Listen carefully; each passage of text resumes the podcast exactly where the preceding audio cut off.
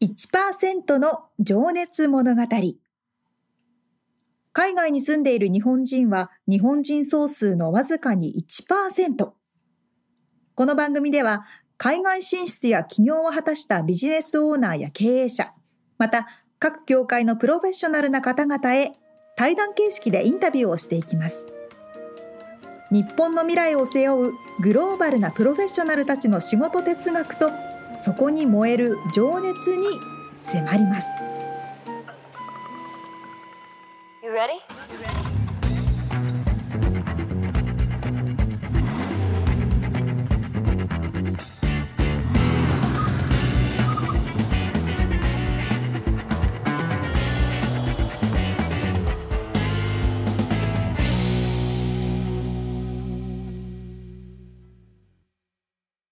こんにちは。こんにちは。1%の情熱物語275回目です。皆さんお元気でしょうか？元気ですか？あー10月も中盤に入ってきましたが、そんなところで、まあちょっと質問をしちゃいたいんで、質問したいんですけど、沙織ちゃん、はいはい。電話のジェスチャーってどういうふうにありますか？おー手手を使非常って。に面白いな。パッとやってみてくれる？やっぱアロハポーズかな。やっぱりね。古いな。これで分かっちゃうのよね、年がね。そう、俺もアロハなんですよ。アロハっていうか、まあ、僕正式でアロハじゃないけど、この何、ハワイアンの人がよくやるやつね。はいはいはあい親指と小指を立てて、この、ここに当親てるていう、ね。指を耳の方に当てて小指を口に当てるという昔のあのでっかい電話の受話器ガチガチャンってやって、あの、切るやつね。もうそこで年がバレるんですけど、そうよ使ったことない人めっちゃいっぱいいるでしょそうそんなの見たことない人ばっかりですからね。そうそうそうだから今の若い人はなんかこうパーでやるらしいですね。こう何え？オカマオカマの逆パパターンっていうかこう普通になんかまあスマホを持ってるっていうことですよねこう。スマホを耳に当ててるっていうジェスチャーで、まあ、スマホを持ってる形かこういう手手のひら伸ばして普通に耳に当てるポーズ。あー確かに。そう。あーそうかそうか。電話してね。どうやる？実際どうやるうん、そうだから電話してっていうジェスチャーで伝えるときにそう僕らは多分このあ アロハポーズ。アロハポーズになっちゃう。もう伝わんないよなそれ。ね。え、まあ、あとこのスピーカーをよく使う人はこうあいうそうそうそうそうそう。持って喋るララテンの人が多い気がするけどこうやってピポパって逆の手であー。番号をしてかけてねみたいな。あそうそうそうこれね。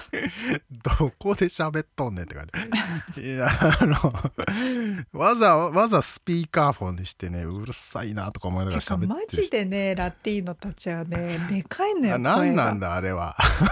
っていう話を昨日かな一昨日かな旦那としてたらあなんかラティーノの中でも、うん。もうとにかくドミドミニカリパブリックがうるさくて本当に嫌だとか言ってて いやこっちからしたらあんたたちうん。みんなうるさいんだよっていう話なんだけど あるんですって。うん。何なんだろうね。でかい声で喋んなきゃつ届かねえのかよっていう。ね。本当。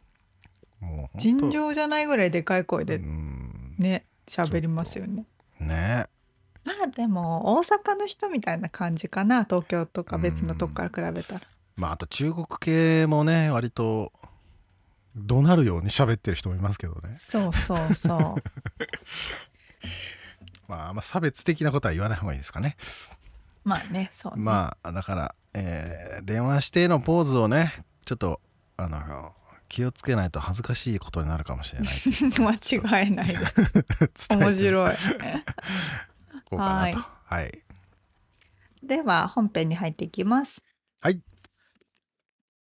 一人の方のインタビューを4回に分けてお届けしているこの1%の情熱物語ですが今回はアメリカでプロドラマーとして活躍されていらっしゃいます桐沢聡さんのインタビューの3回目です。はい桐沢さんがね先週はニューヨークの空気吸ってこいという助言を受けて50万円を使い果たしニューヨークで恋に落ちるという話でしたけども、今回がそのまあ仕事の掘り下げ、えーまあドラマーといってもセッションドラマーということでねその普通のバンドの中のドラマーとは違う仕事の仕方哲学っていうのがあったりします、そして、えー男にモテる男。っていういいですね。キーワードですねとか、えー日本人が元来持っていたリズムとかそんなお話にうんなっておりますでは聞いていただきましょう。はい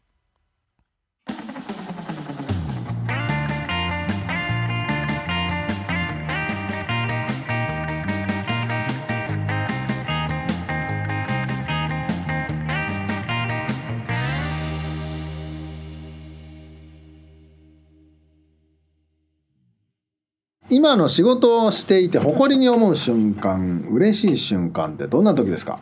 あーもうこれ本当の話をしちゃうと思うんですけどあのまあえーっとまあミュージシャンとしてね適切な発言じゃないという人もいると思うんですけどやっぱりですねやったことがめ認められて、うん。その評価としてお金をもらった時ですね。うん。アメリカ人の中行って評価してもらって、うん。演奏して評価してもらってその見合う対価をいただくっていうのはやっぱりあの今でも興奮しますね、誇りに思誇りにも思います。ちなみにそのギャラのもらい方ってはい。どんな感じなんですか？あいっぱいありますね。えっとちょっと前までは、まあ、今みたいに iPhone とかスマートフォンがここまで、まあ、僕、はいはいはい。アメリカで仕事始めたのはあの iPhone が出る前なんではあの、まあ、どんだけ 前から仕事してるのかって感じですけど 昔は全て小切手だったんですよね。いあチェックね。はい、こういうチェック。でまあはい。もちろんあの現金の時もありますよ。はいはい。あのねジャズのギグとかねなんか15ドルとかね 現金とかありますけど基本的に仕事は、えっといわゆるそのスマホアプリが出るまでは、えっとはい。基本的には、えー小切手が多かったんですけど今は、えっとベンモか、うん。ペイパルよりもベンモですね。ベンモってその、ね、送金アプリ。はいベンモがお金をうん。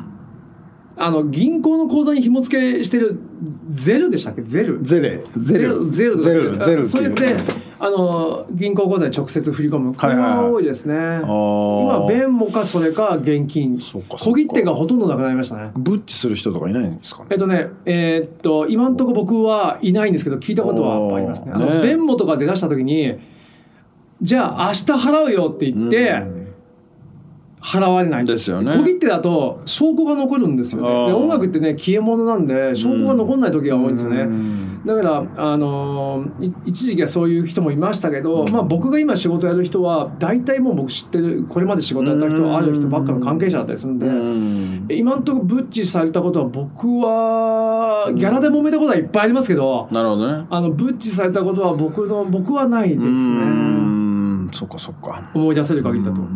まあではその対価っていうのは、はい。まあ、お金もその一つだと思うんですけど、はい。そうじゃない部分の対価みたいなのもあるんですかねえっと、ささっきも言いましたようにあの、昨日は、はい。あの本当にあの僕えあの昨日の仕事はすごい有名なドラマーの人がいて、うん。その人怪我しちゃったんですよ。はい。なんか足かなんかで。ああ。でもうピンチヒッターで明日来てくれって言われて。で急にね。そう。でうん。僕そのドラマもよく知ってるんで。でもう雲の上の人なんででその人がやる仲間って全員雲の上の人なんですよね。う。ん。で僕全員メンバー知ってたんですよもともと。うん。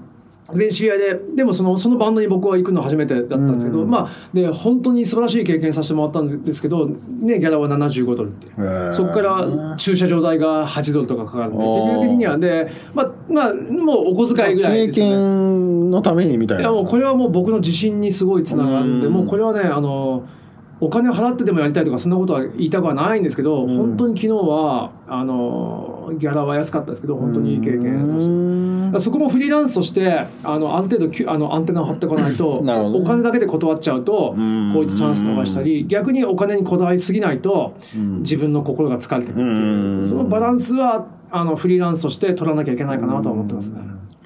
この演奏中に何かこう興奮したりするタイミングとかっていうのはあえっと目の前に100ドルのチップ来た時とか。よっしゃーってますね。先週、先週ありましたね。先週、おお、100ドルのチップ、よっしゃーみたいな、ありますけど、まあ、それはね、あの、まあ、それ、まあ、そう、今、ご質問はね、多分そう、そういうことじゃないと思うんですけど、正直言うとそこなんですけど、演奏してて、やっぱりですね、きこれ何リズムがあったとかそういう。まあリズムが合うのは基本的にずっと合い続けてなきゃいけないと思うんですけどああの昨日はそのケン・ワイルドって僕の大好きな本当にもう LA トップ2ぐらいなベースのプレイヤーと、はいはいそれだよねってあーのアイコンタクトアイコンタクトがね何回かあったんですよ。だろうみたいな。あれはやっぱ興奮しましたね。あーなるほどね。あの僕ら2人だけにしか分かんない。ベースとドラムの関係者がねだよね。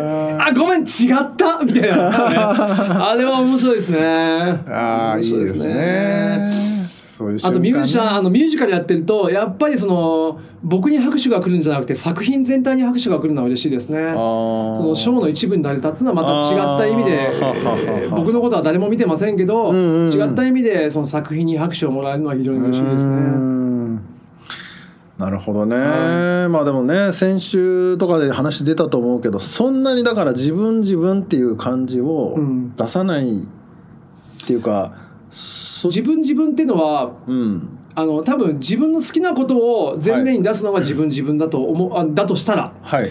僕は自分の好きなことがみんなとアンサンブルすることなんで。そういうことか、はい、僕自分の好きなことは全面に押し出してあまー。すチームプレイヤーになることが一番の僕大好きなことなんでもうチームプレイヤーになれるようんだったら何でも。だから僕わがままといえばわがままだし自分のやりたいことを全面に出してるっていうのは間違いないと思うんですけど。なるほど。ドラムいっぱい叩きたいとかじゃなくてうん。チームの一員となって一丸となるってここにうんあの非常に興奮しますね。なるほど、ね。やりがいがありますね。自分目立ちたいってわけではないってことですね。まあ目立ったところでね、このね外見でモテるわけないじゃないですか。分かってますよね。いやいやいやあのいいいいマスクをしてらっしゃると思いいますやどうだか。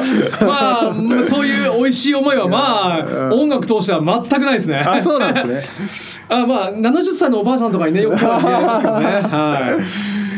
そうですか、はまあねなんかバンドマンってモテそうでバンドマンじゃないんですよ僕実は。モテない僕はバンドマンじゃないんですよ。まあバンドマンじゃないのかバンドマンじゃないんですよ。ミュージシャンってことあの縁の下の、うん。縁の下のドラマーなんで。そうかそうかそうか、はじゃあちょっと次の質問、はい。えーあなたにとって仕事哲学って何ですか？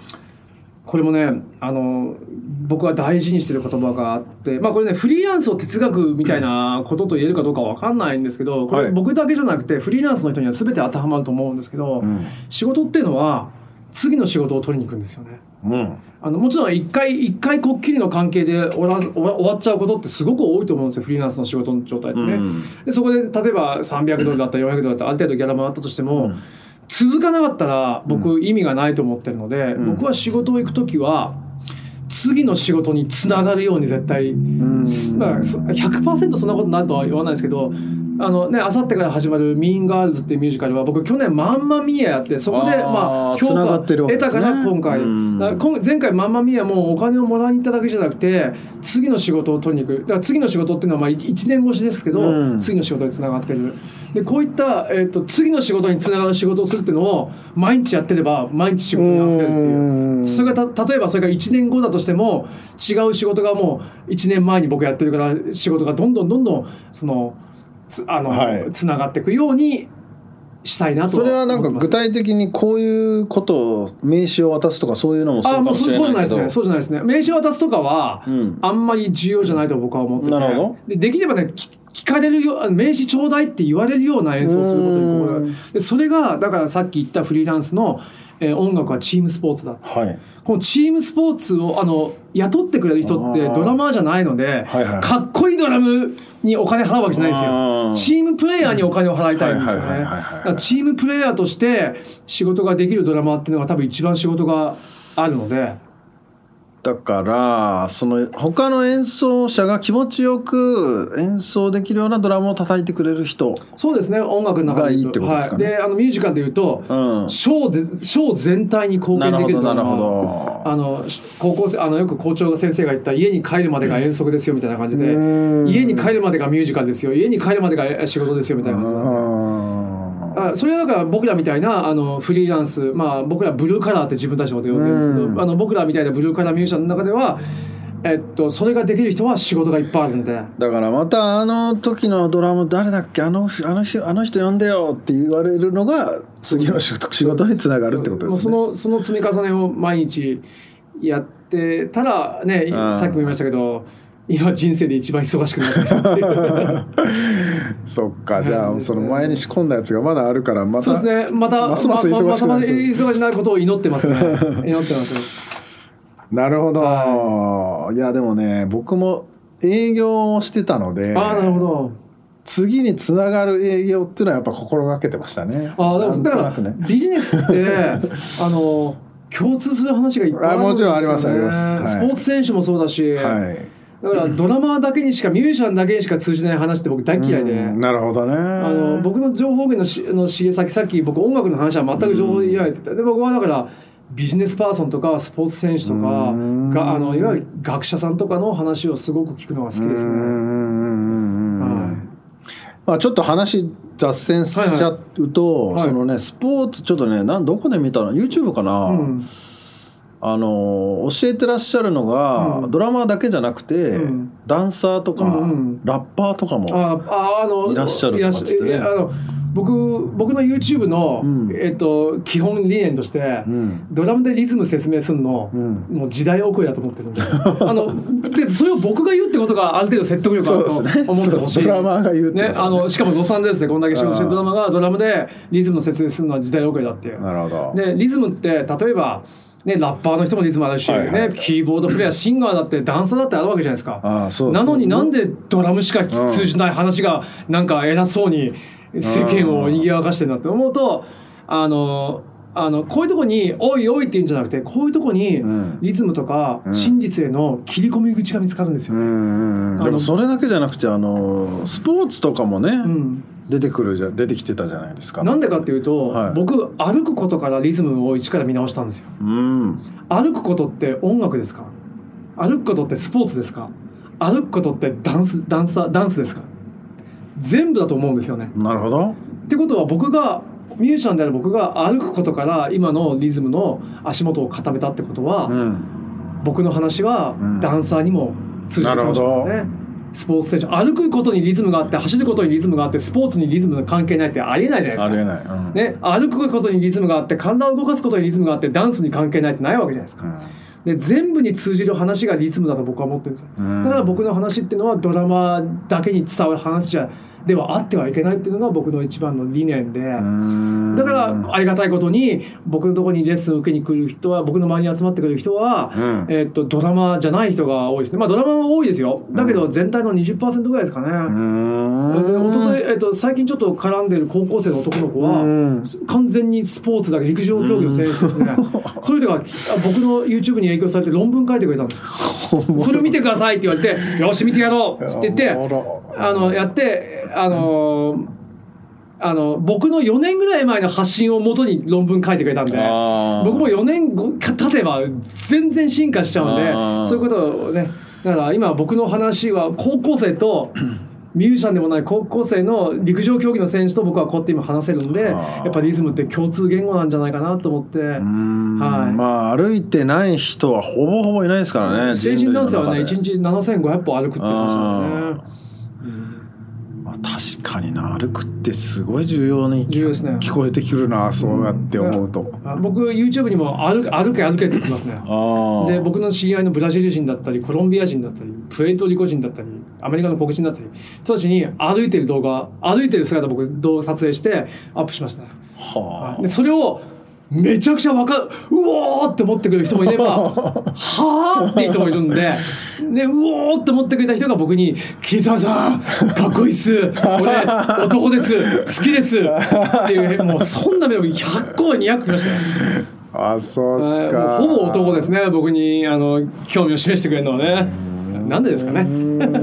深いっすねでも、はいそれはでもね前には前に話出たけどその楽譜が出る前からもう人類は歩いてますからね、そうですね、うん。うん。だリズムってものはミュージシャンの音楽の中だけにしかないものじゃないってことを、うん。あの机上の空論以外机上の空論を飛び出して今僕はアメリカで実験してるっていうふうに、あの思っていただけたら嬉しいなと思いますね。確かにこうリズムに乗ってというかテンポよく歩いてるだけでも気持ちよかったりするしね、なんかそのお祭りとか民族音楽とかもそういうのになんかつながってるような気あ間はしない違いないです、ね、でもないです僕だからね。今さっきメトロノームの話になりましたけど、はい。僕のメトロノームって、はい。まあ、ここで今見せる音楽流していいかどうかわかんないんですけどは日本の 麦屋節っていう富山の聞こえるかな？民謡？民謡というか、あお祭りの音楽、うん、お祭りなんですよね。ちょっとうまく聞けないこれちょっとみんな聞こえてるかわかんあないけど。だ流しちゃ大丈夫ですか、大丈夫です。あのちょっとまあ著作権的なのはあるかもしれないけどこれはあんのかな？これねないですきっと。ですよね、えこれこの、まあ、CD というかレコードも著作権無視して出されちゃってるんで、ちょっと裏では問題になってるんです。そうかそうか。うん。まあ、これ今富山節あ富富山の麦屋節っていうのを僕はもうドラムの練習のメトロノーム代わりにしてるんですよだからへ僕今こういういわゆるこういうあのいわゆるピッコッコッコってメトロノームは56年使ってないです。でも仕事では使う時あります。だけど自分のコントロールの効く練習とかなでかでは一切使わないですね。かっこいいっすね。ああどうなのかわかんないですけどそういうふうに言っていただけるのは 全員男性。さんあこういう方が僕にメールをくれるんですな。木澤さんかっこいいっす。俺男っすみたいな。汗臭い感じのやつがでもすげえ来ますよ連絡毎日。あと男ですいませんとか来ますよ連絡 いいっすね。誰だよ同性にモテるやつは異性にもモテるって言ったやつは。出てこいや。まあまだわかんないですよ、うん。まあ4年も経てばまだとはもう言えないじゃないですか。じゃあ次、はい。えー今のあなたを作ったルーツは何だと思いますか？はい、えーこれね、えーっとある程度僕もはっきり認識してて、はい。えー僕のね行った学校日本で行った学校なんですよね。アメリカじゃなくて、僕ねちょっと変わった学校に中学高校と行ってましてほ自由の森学園っていうですねちょっとね変わった学校音楽学校ではなくないですね。あのなんて一言で説明するのは非常に難しい学校自由の森っていう名前からなんとなくも想うね。像はめちゃくちゃで一時期話題になって叩かれたりしていわゆるもう期末試験とかはあのいわゆるない学校で。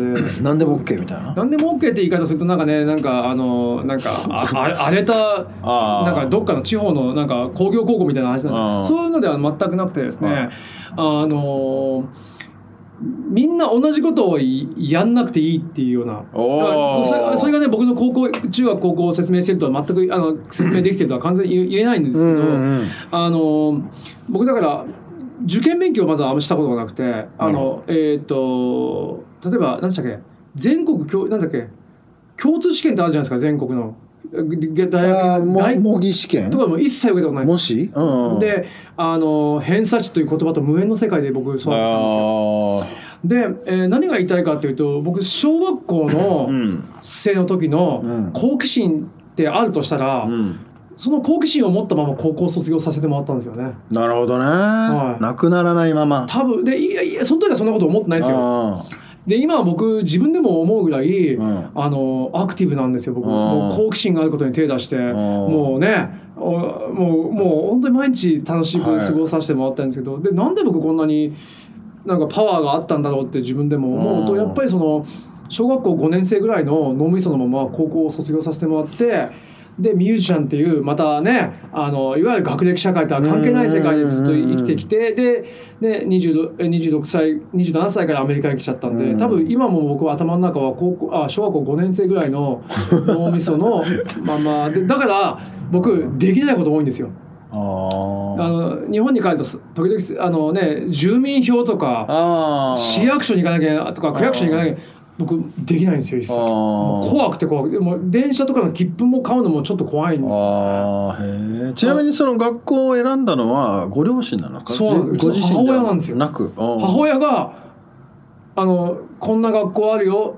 ってまあね別に母親が強制的にそんなことしたわけじゃないんですけどあの母親に勧めてもらって受験してあのでその選択は今僕感謝しても感謝しきれないですね。まあこれ多分ね僕のうちの母親ね僕みたいなやつなんで、うん僕のオタク話大リズムの話大好きなんですよ。だから多分うちの母親もこれ聞くと思うんですけど、あの母さん本当に感謝してるよ。ありがとうね。素晴らしいですね。あのこのあのさっき僕がアメリカに行くって判断できたのも多分うちの母親がうちその自由の森学園っていう学校を見つけてきてくれたからと僕は思ってま。だあるんですか？ありますね。え。ー。まあゆ有名人が結構出てるみたいで、えー。あの僕らの世代でいうと吉岡秀忠あの北の国からのあの方とか最近で言うと星野源君僕で僕と同じ時期にいたんですけど僕はね全く面識ないんですよ。僕は全く覚えてないんで彼のことは。すごとかあのいわゆるだからあの僕らあのまあこういうやつを結構うん。輩出してるんですよ、まあ自由に生きていいんだぞって言ってくれてるってこと。まあそういうふうに自由に羽ばたけるやつもいれば、うん。もしかしたら社会不適合者になっちゃってる可能性も僕もだからアメリカ来なかったらもしかしたら社会不適合者な日本っていう社会の中ではねあの社会の一部にはうまく馴染めないような人間なんで。だからその学校ですね。そのルーツを作ったのは間違いなくうちの母親がえ選択してくれた自由の森学園っていう学校ですね。間違いなく。素晴らしいはい。お母さん。素晴らしい。これは本当に僕あのこれだとはっきり言えますね、うんお母さんよかったですね。ありがとうよ。結構いっぱいね。うん。私立の学校あったんで結構お金いっぱい払ってくれたんで。あそうだよね。はい。お金かかりそうだもんあなーその投資は成功したと思う。おいいよ。言っていいよお母ちゃん。嬉しいですね。はい。じゃあ次の質問。はい。えー今のあなたを引っ張ってるモチベーションは何ですか？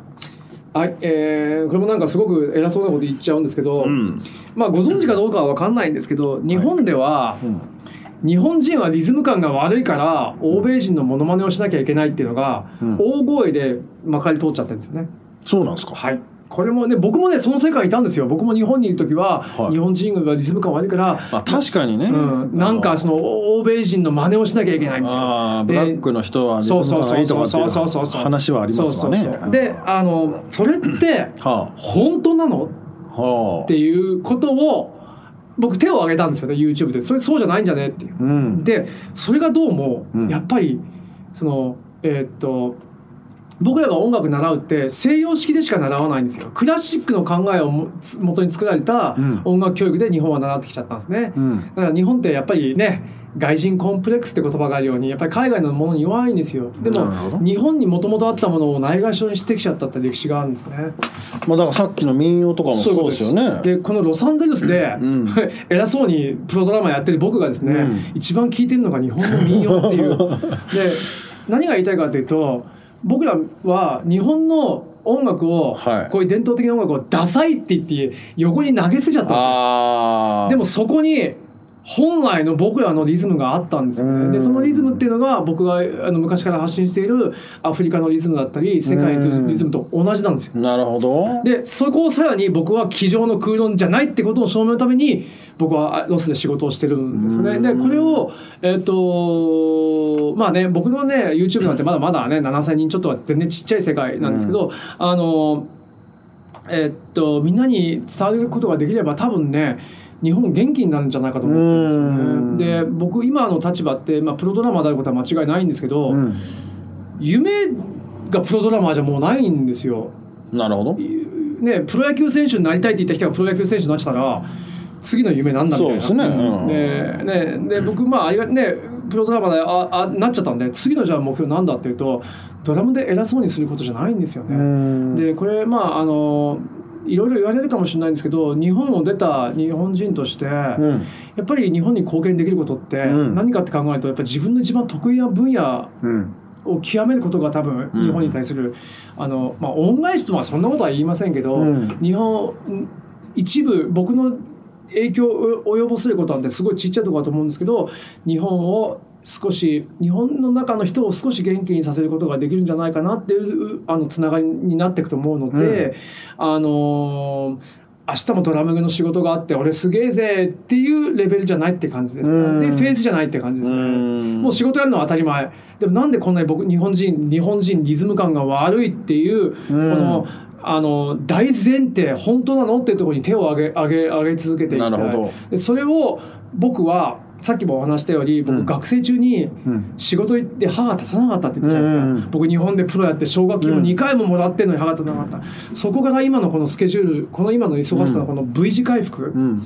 えーこの理由っていうのが日本のもともとあった音楽人間のもともと持っていた力のリズムにあるって、えーっとまあ確信というかあの実験して証明して証明してるので、うん。あのまあ、間違いないんじゃないかなと思ってるんで、うん。まあねこんなことに対して「お前うさんくせえ」とかいうね日本の偉そうな教育者教育する方いらっしゃるんですけど、うん。まあ見てろよと、うん。は思ってますね。日本を良くするためにはあのあの声を上げることは僕は止めないようにしてます。うん、でもそれが一番かっけえっすよ。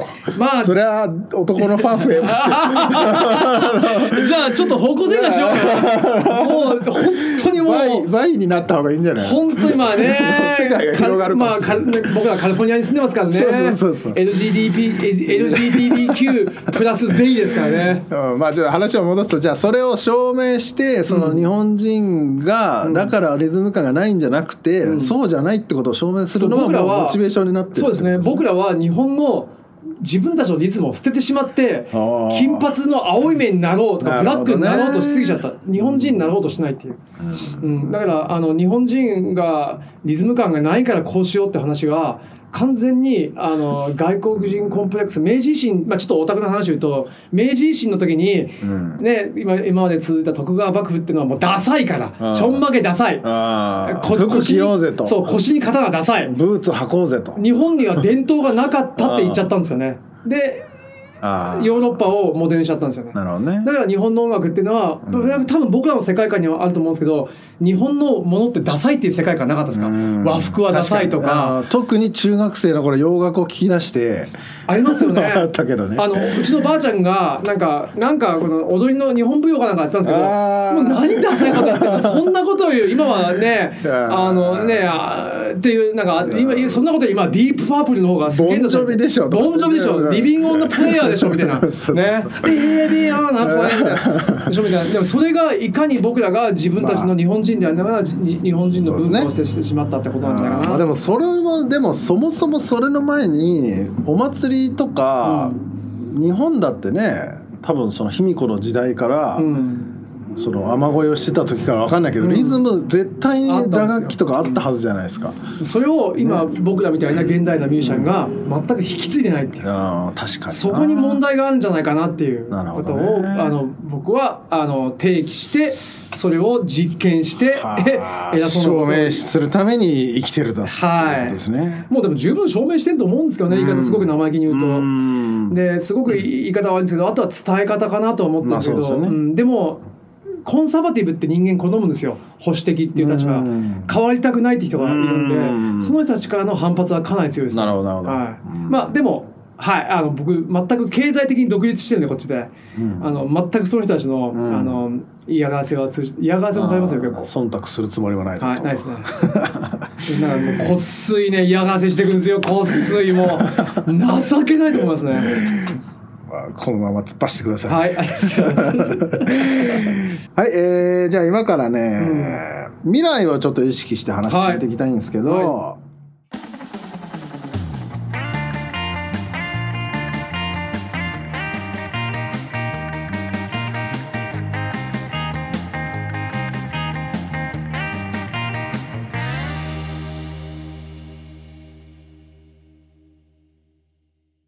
でしょうね。なんかお話聞いてるだけでも元気になるぐらいパワーがみなぎってますよね。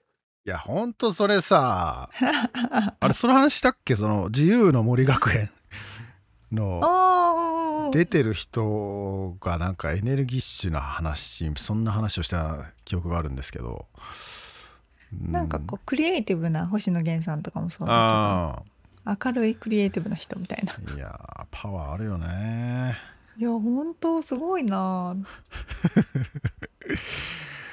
まあ面白かったもん本当にうん。いやあのーちょっと話を戻すと改めて聞いててね、あの思ったことがそのチームプレーヤーでいることの難しさみたいなのってあるじゃない？やっぱりこのあります。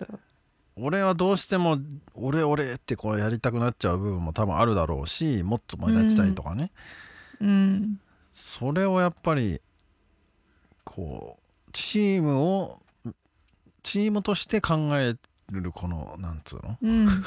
プロフェッショナリズムみたいな。うんがねやっぱあるよなと思って感心しましたけど。すごいですよね。こうなんか自由うん。でいることを求めて多分アアメリカにもいてそれがきっと合ってたりもするんだけどね。でもやっぱチームプレーってことは人のこと考えてうん。ある程度自分を制御しなきゃいけないっていうのもあるかそうだよね。らうん。そうバランスがいいんじゃないですかね。ね。いやーなんかこうさらっと言うけどね結構すげえことだなと思うんだよねいろいろと、うん、挫折の話とかもねさらっとされますけども。確かに。途中でステージを降ろされるとかね、まあ、さらっと言うけど、だいぶ屈辱だと思うんだよね。いや 本当メンタル強いんだな。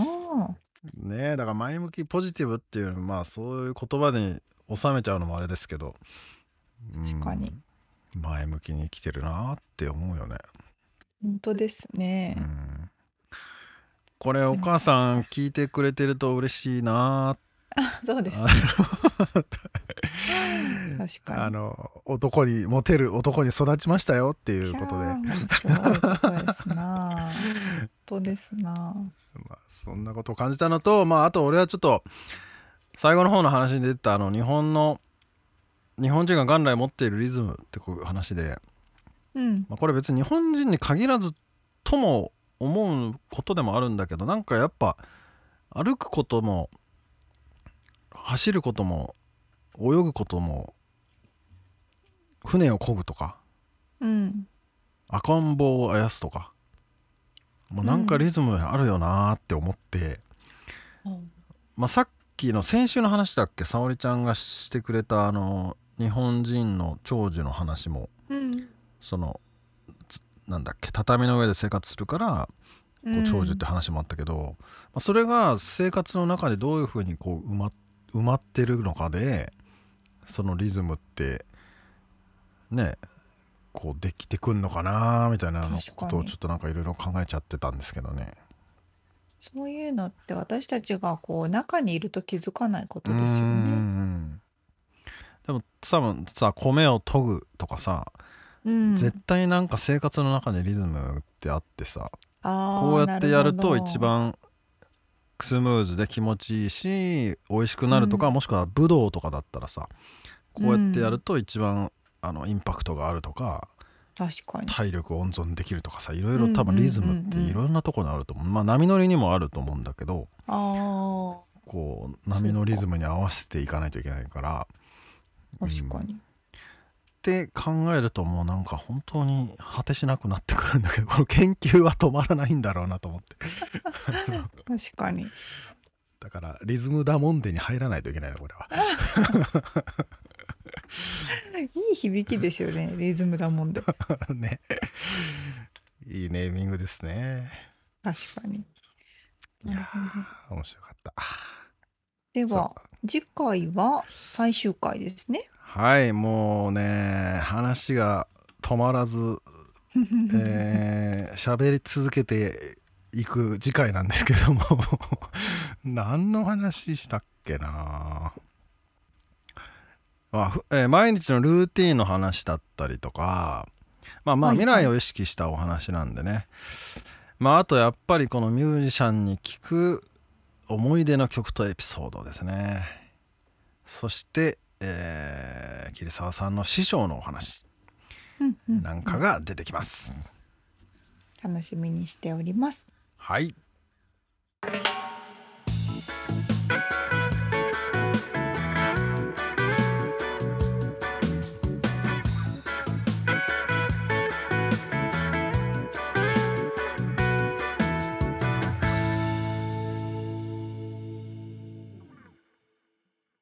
リアルアメリカ情報。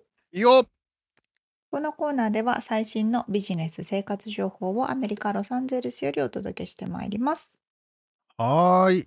昼過ぎて暖かくなってきましたねロサンゼルス。嘘。みつさんとこ晴れてます？うん晴れてますよ。ほらこっちは最近ずっと曇ってます。あらそうなんだね。20分ぐらい内陸なのかなみつさんとうんうんえっとねそうそう天気の話なんですけど。あそうなの？たまたま？そう。はあ。れは2ヶ月前 ?8 月？あ あれは。あれは2ヶ月前、まあちなみに今今日は9月の中旬ぐらいですか？後半に差し掛かったところですけども。だから先月だ先月。はい。先月、えー台風があ来るぞ。ーハリケーン何でしたっけ？名前忘れちゃった。ヒラリー。ヒラリーか。が来るぞ来るぞうんうんという大イベントがありましたよねって話なんですけど。いつの話やねんって感じだけど。そういつの話なんだけどしてないなと思って。ああまあそうかそうか。あそうそうそうそう。まずうん。ロサンゼルスって、あああのそうだね。そうそう、はい。ハリケーンないの？とかって日本の人思うわけですよ。なそうか。そう。まあアメリカものすごい広いからね。いわゆる台風ね。うん。そう日本はやっぱ台風が多い国だからどこではいはいもかしこでも基本台風が通るっていうような気は、でも基本福岡とかほとんど来ないんですけどね。あそうなの？地理的にも。う、うん、ほぼほぼない。へえまあでもそうか。下の方をかすめていく感じ？そうね鹿児島とかはもちろんいっぱい来るんですけど、そう地理的に来ないっていう場所もまあ日本でもあるけれども、うんまあ基本的にを大半のところはまあ経験はしてるよね。経験するじゃないですか。な何回もね人生で。ロサンゼルスってその、まあ、確かに台風ってないよなぐらいの感覚だったんですけどうん。その先月ね急にこうラジオとかニュースとか、ママはずーっとそのなんか毎日台風が来るぞ台風が来るぞ台風が来るぞ台風が来るぞっていうニュースをずーっとやっててうん。えなんでそんなに大事なんだろうってこう日本出身の私からは思ってたんですけど、まあ、もちろんアメリカでもフロリダとかはいはいはいみんな東の方ね。うん。東の方南の方とかテキサスとかもそうですけど、来るところは多いと。うん。だけどロサンゼルスの、えー記録上一番最後に上陸した。というのが1939年。でございまして、えー84年前なんですね。うん。そうだよね。それ以来はそれ84 年。すごいね。生きてる人がえどれぐらいいるんだろうって感じだね。人生で台風を経験したカリフォルニアの人は、ーほぼほぼいないでしょうね。いないよね。少ないでしょうね。っあていうのが最後っていうのがどれぐらいロサンゼルスにとって大事かっていうのが分かっていただけると思うんですけれども。ー もう伝説のように語り継がれて。そうそうそう。しかも20世紀でカリフォルニアに上陸した唯一の台風まあ熱帯低気圧なんですっひてひいおじいちゃんから聞きましたみたいなね。そうそうそうそう。うん。台風注文があってねみたいな。そんなレベルの場所にうん。しかもまっすぐその台風の目がロサンゼルスにかぶってくるということでうもう大騒ぎになったわけですよ。まあなってましたね。サーファーからしたらちょっとテンション上がってたかもしれないですけあー上がどってましたね。でまあまあ マジででかかったよ波は。あそうなんだ。あまあ、当日は入れなかったですけど前日に僕は入りましたけどほあのビーチの砂浜にブルドーザーが入ってきて、ううんこうんうん。あの堤何防波堤みたいなやつを砂を盛り上げて、はいはい。あのそうそう。作っててうん。それを横目にでけえ波だなって言って波乗りしてましたけど。その様子も報道されておりました。サーファーたちが危険な海に入っているという。あそうなの？まあ俺がこ俺ははい行ったのはでも前日だからね。当日に行くのが多分やばいあのやばいやつまあまガチなやつだけど、うん。でもすっげえでかいい波だったけどね。あんなでもあれ怖くて入れませんねあれは、あそんなレベルの。うん。うんそうなんです。というすごい一大事でございましたので。はいはでこう何が問題かと言いますと、うん。このねロサンゼルスのインフラがですねそうか。ちょっとの雨でももう洪水になるとかね。家がなんか破壊されちゃうようなレベルの作りですから。そうだよね。やばいぞとなってもう市町一丸となっていろんなことをして。私もえ土のうとか家の前に置いた方がいいのかなとか思うぐらい。土のうを配ってたもんねそういえば。えそそうでしょそうでしょ。土のうを取りに来ていいですよそうなのいるのかと。そんな。大騒ぎすんのことほどのことかよと思ってたけど俺は。あみつさんそっち側？うん。あそっち側だったんだ、まただちょっとまあ不安にはなったよもちろん、うんうんうん。大丈夫かなって。まあでも大丈夫っしょ。と思っていた。ああなるほどね、うん私逆で、うん。その日本でこれだったらうん。全く問題ないけどこああのアメリカのシステムん？ああまあ水はけのシステムを信用してなさすぎてはいはいはめちゃくちゃあのどいろいろ準備しないきゃなと思ってた。の、うん、いやなんか、まあ、外にあるものを飛ばないようにする。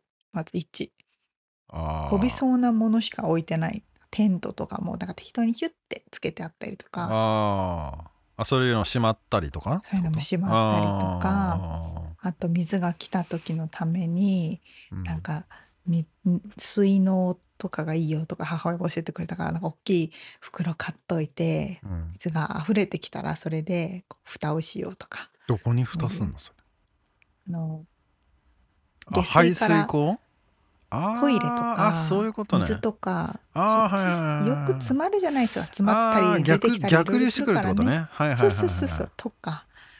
まあいろいろ準備をして備えていたわけですよ当日。まあ確かにあのガラス窓の上から木張ってる人とかいっぱいいたもんね。ああやっぱりあのまあお店とかはね。うん。ああそうそうそうそう、ん。したら当日。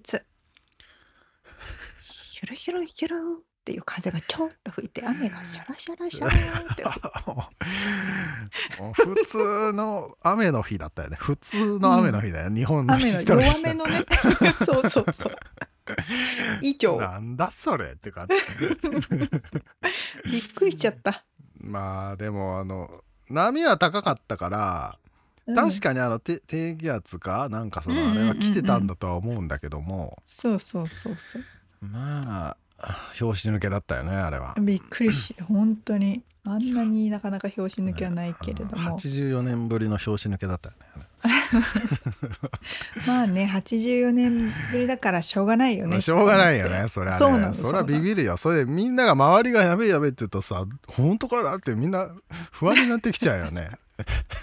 経験したことなさすぎるからね。うんもういや日本の人からしたら笑い事ですよね本当に。そうなんでございます。まあ、というようなんかさそれがさなんかさ軍の研究でさこれ陰謀論かもしれないんだけどさ、うん。わざと雨を降らせたみたいな話が出てたりすしてさうん。あのわざと雨を降らせられるかの実験をしたみたいな。うんうんうんうん。その話聞いてない？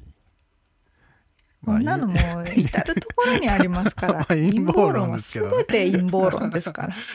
まあそれはそれでおもれえなと思ったけどあ降ったじゃんみたいな。まあなまあそれはその話はそのそこまでしときましょはい。まあまあまあまあそういうこともありますが、まあ、基本的にはロサンゼルスには台風が来ませんというお話で、うね。えーまあまあねあの環境も変化してますからどうなるかわからないですけれどもそうそうまあただ暑さとかなんかいろいろやっぱおかしいのはおかしいような気はしますけどねまあなんか世界中がね、うんうんあっちゃこっちゃおかしい感じはするよね。そうですね。うんということでリアルアメリカ情報でした。はい起業を目指す人086のビジネススクールへ GO! スクール .086.com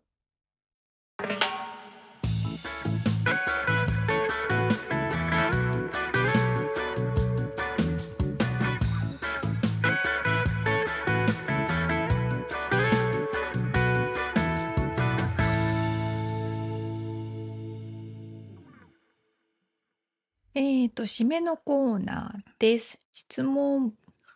はい質問どちょっとねメモってあるんですけど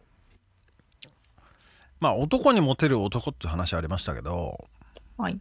同性にモテる人ってどんな人がいたっけっていう話をちょっとだらーっとしたいなと思ったんですけどなるほどね。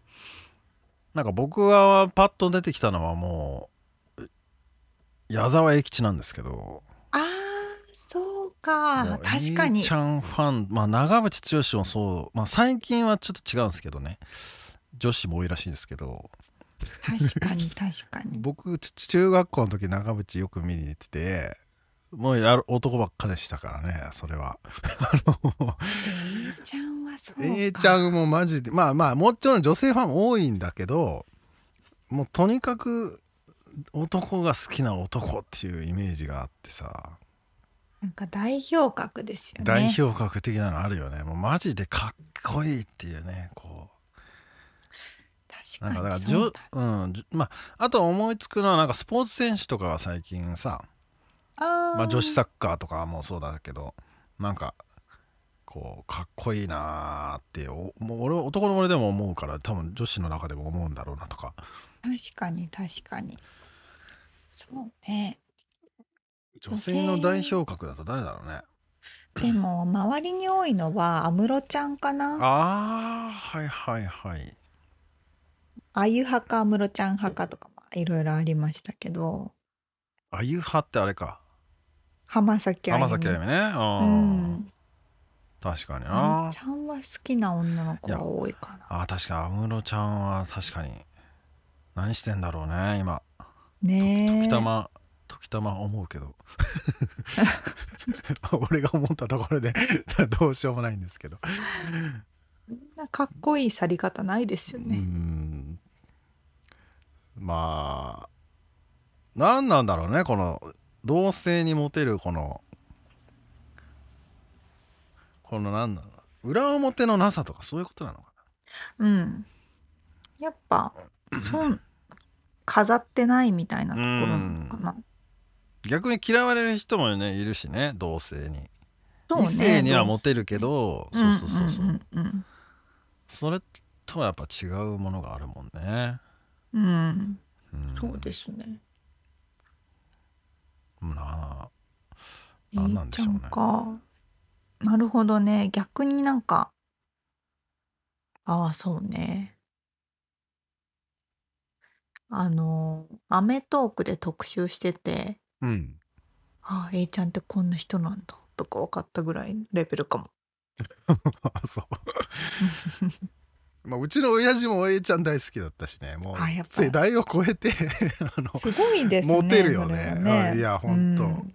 ほんとずずっとかっけえもんな。